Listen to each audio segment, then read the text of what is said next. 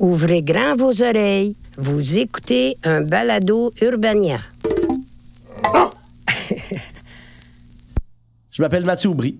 Vous écoutez Grosse Tête du crime, une série de balados sur les innovations dans le monde de la criminalité menée par six étudiants et étudiants de l'UQAM. Dans cet épisode, on va vous faire découvrir deux méthodes d'investigation novatrices créées au Canada. Le 28 octobre 2017, vers 12h30, Jonathan Daval alerte la police. Sa copine Alexia n'est pas rentrée de son jogging matinal habituel. Un appel à témoins est lancé et des battues sont organisées. Deux jours plus tard, un corps calciné est retrouvé dissimulé sous des feuillages dans une forêt, à quelques kilomètres du domicile de la jeune femme.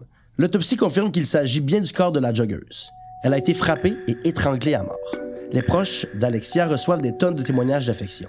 Partout, des courses sont organisées en la mémoire de la victime qui était surtout connue pour sa passion du jogging. Le 5 novembre 2017, une marche blanche de près de 10 000 personnes est organisée pour rendre hommage à la victime. Les parents et le conjoint d'Alexia y apparaissent unis, bien cravagés par le drame. Pourtant, le 29 janvier 2018, Jonathan Daval, le mari d'Alexia, est mis en détention suite au témoignage d'un voisin qui a vu la voiture du conjoint quitter le domicile du couple à une heure tardive la nuit du meurtre.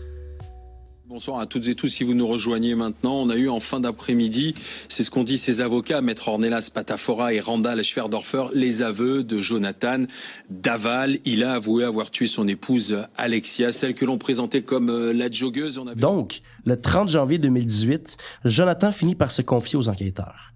Il avoue avoir perdu son sang-froid lors d'une dispute conjugale. Il aura passé près d'une trentaine d'heures de garde à vue avant de passer aux aveux. Mais ce qui est vraiment intéressant dans cette histoire, c'est qu'ils ont dû recouvrir à une méthode québécoise pour y arriver. La méthode ProGréaille, ou processus général de recueil des entretiens, auditions et interrogatoires, est une méthode qui a été mise au point par Jacques Landry, un ancien policier spécialiste en criminologie et auteur du plan d'interrogatoire Landry. Ça, c'est Félix Huigo, mon collègue du lab. Originaire des cantons de l'Est, Jacques Landry vit aujourd'hui à Saint-Mathieu-de-Belleuil, sur la rive sud de Montréal. On a eu envie d'aller lui rendre une petite visite pour en savoir plus sur cette fameuse méthode, Autant vous dire tout de suite que ce ne fut pas une promenade de santé.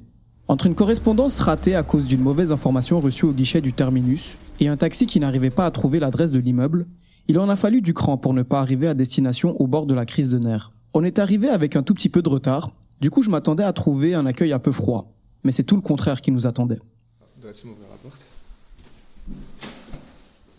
Bonjour.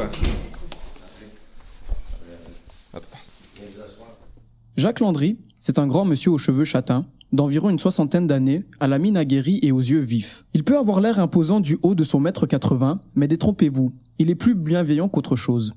Dur à croire que c'est un des enquêteurs les plus redoutables du Québec que j'avais devant moi. C'est donc avec plaisir qu'il accepta de nous parler de son parcours atypique. Moi, je voulais aller en médecine, mais euh, mon père avait une ferme. Fallait que l'aide sur la ferme. Donc, l'université qui j'avais été choisie, c'était justement à Chicoutimi. C'était trop loin, ça coûtait trop cher, mes parents n'avaient pas d'argent, je viens d'une famille assez pauvre. Et euh, à ce moment-là, ben, l'école de police faisait tout des, collèges. Et euh, mon frère avait fait application, il était entré depuis un an dans la police. Et je me suis dit, bah, je vais essayer ça, je pense que peut-être je vais aimer ça. Et on m'a pris, on m'a pris tout de suite. je suis rentré dans la Sûreté du Québec à 17 ans.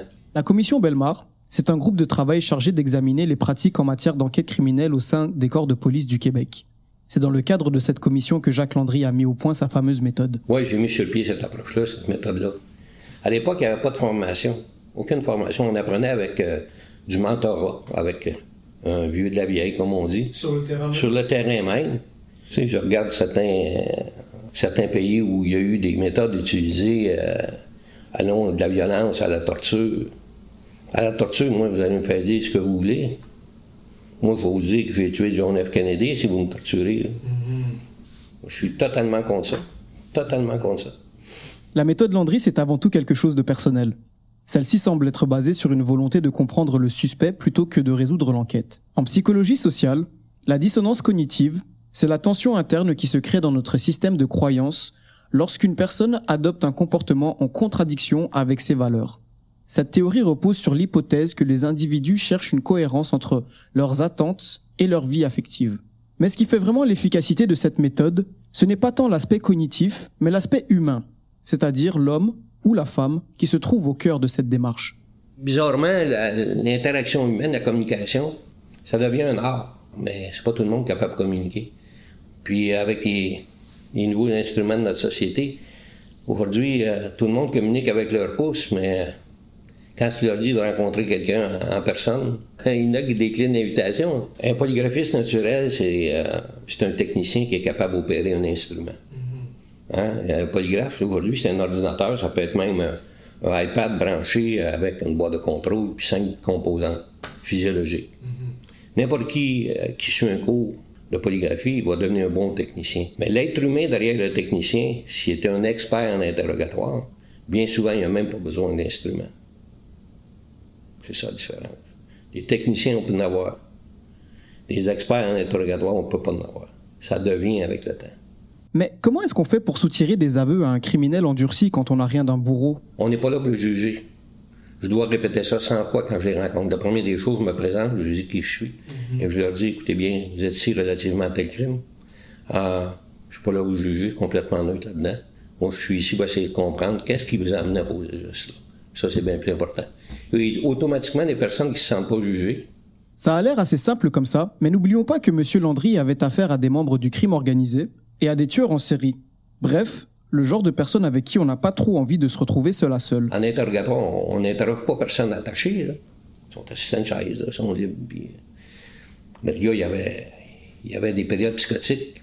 Il voyait le démon dans la victime qui a tué sa secrétaire, puis il l'a poignardé, il l'a fait manger par ses chiens. Mais aussitôt que j'ai enlevé note, il m'a, bang, il m'a pété ça sur le nez. J'ai même pas eu le temps de dire bonjour. Des histoires comme ça, M. Landry en avait encore pas mal à raconter. Le plan d'interrogatoire Landry est reconnu pour avoir fait monter le taux d'efficacité des résolutions d'enquête de près de 80%. Pas mal pour quelqu'un qui est entré dans la police sur un coup de tête. Le plan d'interrogatoire Landry est maintenant utilisé en Suisse, en France et en Angleterre. Et c'est sans compter les nombreux agents qu'il a formés aux quatre coins du globe tout au long de sa carrière une carrière riche en accomplissements, mais qui malheureusement n'est pas très connue du grand public. Il existe d'autres méthodes que le plan Landry qui proposent des alternatives à la violence. Tu vois, Félix, ça me fait un petit peu penser à une méthode que ces dernières années a fait quand même couler beaucoup d'encre. C'est le Mr. Big. Le Mr. Big? Une opération connue sous le nom de Mr. Big. Une méthode d'enquête secrète aux allures de films hollywoodiens. Cette histoire, c'est celle d'Ismaël Habib, un jeune Canadien originaire de Gatineau. Sa peine de prison est exemplaire. 9 ans au total, 8 pour avoir voulu rejoindre le groupe armé État islamique et un an pour avoir fait de fausses déclarations pour obtenir un passeport. Ce qu'il faut savoir, c'est que quelques mois avant son arrestation, Ismaël Habib est en contact permanent avec des agents de la GRC. Ceux-ci faisaient croire à Habib qu'il faisait partie d'une organisation criminelle. À l'époque, Ismaël ignorait qu'il était la cible d'une opération Mr. Big. L'opération de type Mr. Big est d'amener un, suspect contre qui on n'est pas capable d'obtenir une preuve concrète ou une preuve solide, c'est de l'amener à faire des aveux de sa culpabilité au crime. Ce sont des crimes naturellement sérieux et graves. Principalement, ce sont des causes de meurtre qu'on cherche à élucider. Ça, c'est la voix de maître Charles B. Côté, un avocat criminaliste. En juillet 2014, la Cour suprême a décidé de restreindre l'admissibilité des aveux obtenus dans le cadre des opérations Mr. Big. La question était de savoir si les confessions recueillies dans ce contexte étaient admissibles en preuve. La technique soulève des préoccupations quant à la fiabilité des aveux recueillis, à des abus possibles par des policiers et tout autre élément susceptible d'entacher la crédibilité de l'accusé. Ça, c'est le danger des opérations, M. B. Parce qu'en contrepartie, est-ce que l'accusé ne sera pas tenté de dire n'importe quoi et d'admettre n'importe quoi pour plaire à M. B? Est-ce qu'il y a eu un effet trop fort de pression psychologique mm-hmm. portée sur l'accusé pour mettre en doute la fiabilité à apporter ses déclarations. C'est une question qui revient souvent dans les opérations de type Mr. Big. Et c'est cette même question qui était au cœur de l'affaire Ismaël Habib. D'après l'avocat de la défense, la police serait allée trop loin. Elle aurait exploité le besoin ardent qu'avait Ismaël Habib d'aller rejoindre sa femme et ses enfants en Syrie. Les agents auraient joué sur cette information pour faire dire n'importe quoi à Ismaël Habib. La couronne, quant à elle, a décidé que les aveux d'Ismaël étaient admissibles en cours. Aucune pression ou méthode coercitive n'a été employée pour lui soutirer ses aveux. Il était donc libre de partir quand bon lui semblait. Pour faire la preuve de l'enquête de type Mr. Big, on doit prouver ou démontrer que l'accusé a commis plein de crimes pour l'organisation criminelle mm-hmm. et qu'il avait un espoir de joindre l'organisation criminelle Donc, en faisant cette preuve-là, on est en train de démontrer que l'accusé a une mauvaise conception d'une personne honorable. Il n'est pas honorable dans ses agissements. Ça, c'est théoriquement inadmissible en preuve. On ne peut pas faire la preuve de la mauvaise moralité d'un accusé, à moins que celui-ci témoigne, et témoigne dans le sens qu'il est de bonne mœurs. S'il témoigne sur les faits Mhm. seulement, la couronne ne peut pas attaquer sa moralité. Mais si l'accusé vient dire que c'est une personne digne de foi, que jamais il ne commettrait un crime, ah, là, à partir de ce moment-là, il, il a tenté de faire une preuve de bonne réputation, alors la porte est ouverte pour faire une preuve de mauvaise réputation. En gros, lors d'une première arrestation, les policiers ont soupçonné Ismaël Habib de vouloir rejoindre le groupe armé État islamique. Mais avant de pouvoir l'accuser, fallait tout d'abord prouver que telles étaient ses intentions. C'est bien ce qui était inédit dans cette affaire. C'est la première fois qu'un adulte est reconnu coupable d'avoir voulu fuir le pays pour aller rejoindre un groupe terroriste. Mais c'est une première décision en matière de terrorisme qui a été confirmée par l'admissibilité d'une- d'une opération de type Mr. Big. On utilise généralement le terme jurisprudence pour parler de l'ensemble des décisions rendues par des juges. fait jurisprudence dans le sens c'est le premier cas, mais est-ce que ça va être cité autant qu'une décision d'un tribunal d'appel? Non. Ça va être un cas d'application.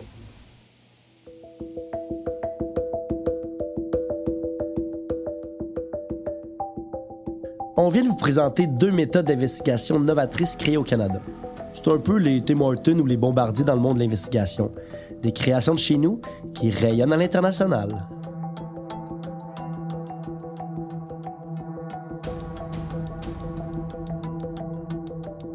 Au sein du crime, c'est une équipe composée d'étudiants de l'UCAM.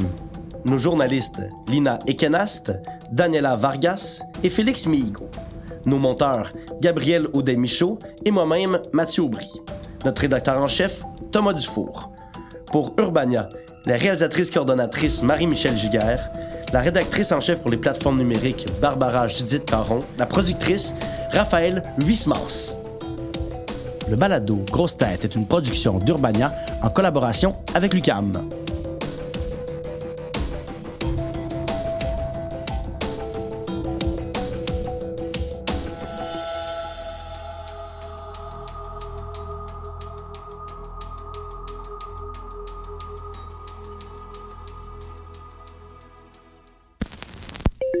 Vous avez aimé ce balado? Découvrez-en plus sur urbania.ca.